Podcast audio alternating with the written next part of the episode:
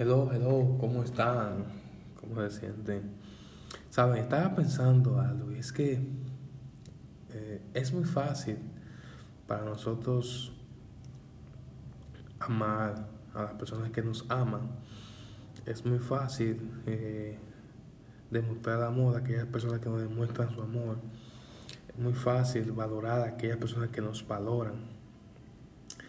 Todo esto es muy fácil. Pero ¿qué pasaría si yo doy un giro?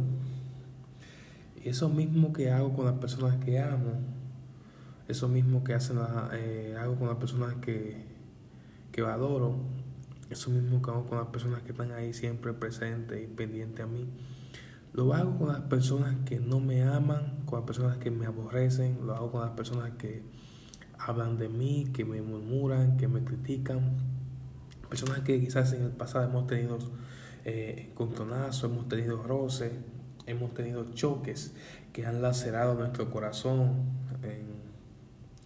que han provocado heridas en nuestro corazón y, y han provocado que ya hoy en día no nos veamos iguales o no pensemos lo mismo o ya no piense más o no piense lo mismo, no tenga el mismo concepto de esa persona el cual debo tener. ¿Qué pasa? Saben, la Biblia es muy clara y en San Mateo 5, 44 dice, mas yo os digo, amad a vuestros enemigos y bendecid a los que nos aborrecen. La Biblia es clara, precisa, concisa en este sentido. Así que olvidemos muchas veces de que la persona quizás no haya fallado, no haya hecho un mal, no haya ofendido, haya lacerado nuestro corazón, eh, o que en el pasado hubo situaciones de maltrato, eh, violencia eh, familiar. Olvidemos de ese punto y enfoquémonos en que la Biblia dice que debo de amar a mi enemigo y que debo de bendecir a los que me aborrecen. Y es que realmente esto trae un poder con ella.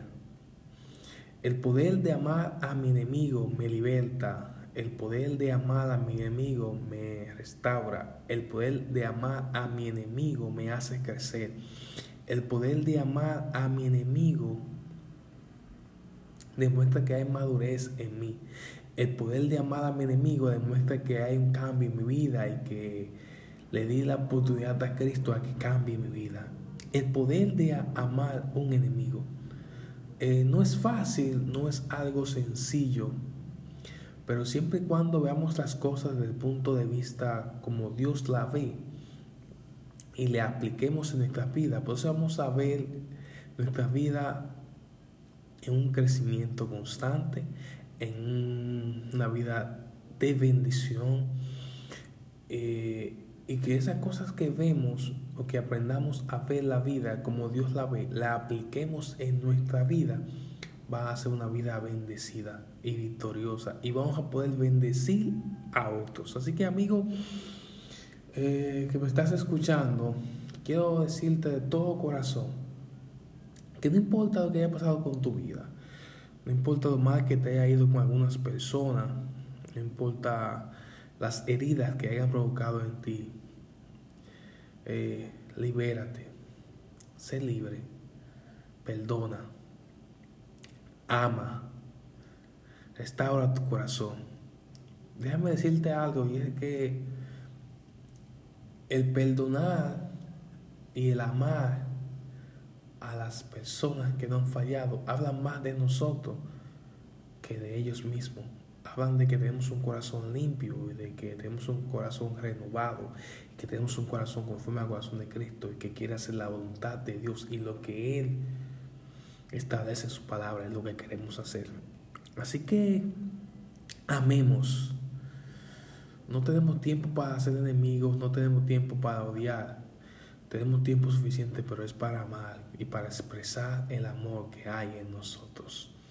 Amemos seamos felices, que lo mejor está en camino. Así que amemos a nuestros enemigos.